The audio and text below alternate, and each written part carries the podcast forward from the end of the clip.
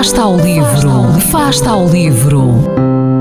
Ler mais, ler melhor, ler saúde, ler ciência, ler arte, ler todas as palavras do mundo. Fasta ao livro, uma rubrica da responsabilidade da Rede de Bibliotecas de Vizela.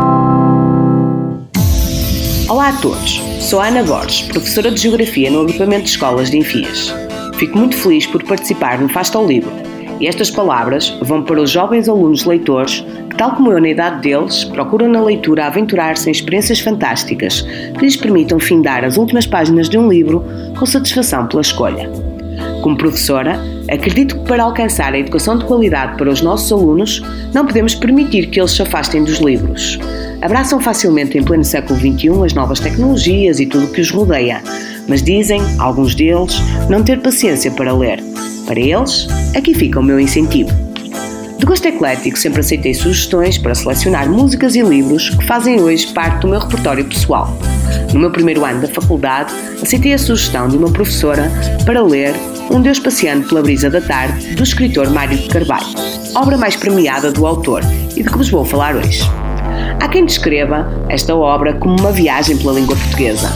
E de facto, o autor parece que engoliu um dicionário quando a escreveu, mas tantas palavras novas e desconhecidas não são um obstáculo para compreender a sua mensagem.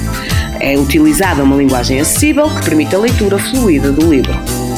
A história é apresentada como um conjunto de memórias que aproxima os leitores às personagens, em especial à personagem principal, Lúcio Valério, o magistrado que governa a cidade fictícia da Lusitânia, Tarcísis, em pleno Império Romano, e que defende a tolerância, o respeito pelas crenças individuais e a cultura.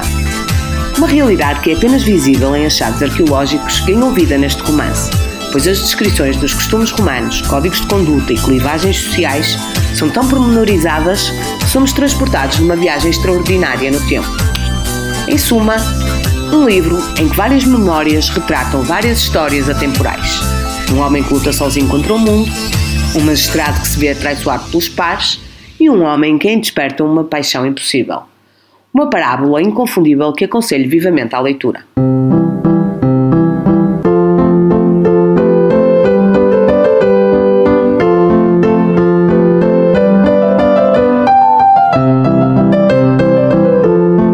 Fasta ao livro. Quem lê nunca está só.